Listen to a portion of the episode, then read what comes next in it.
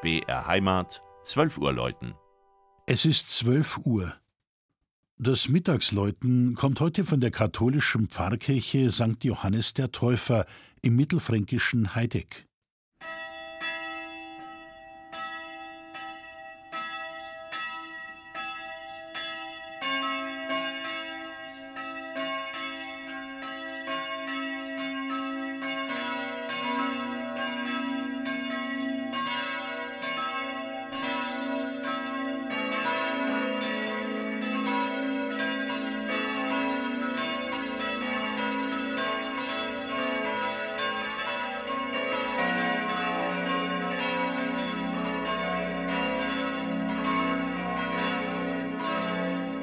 Die kleine Stadt im Landkreis Roth ist erst an heutiger Stelle gegründet worden, als die Herren aus dem Geschlecht der Heidecker auf den Anhöhen nicht mehr genügend Platz für ihre Untertanen hatten.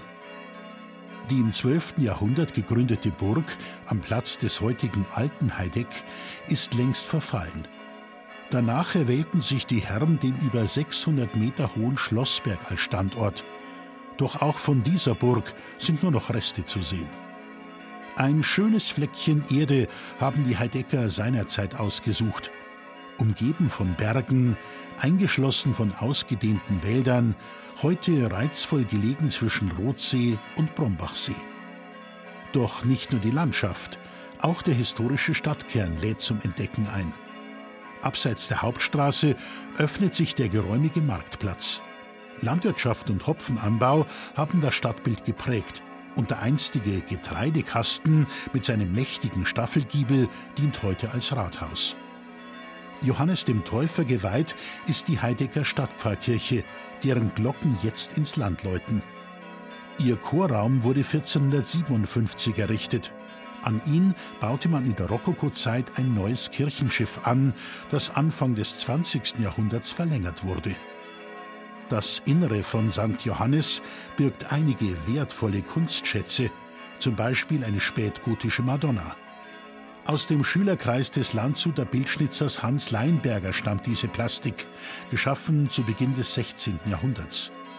Ebenfalls spätgotisch sind zwei sehenswerte Reliefs im Chorraum.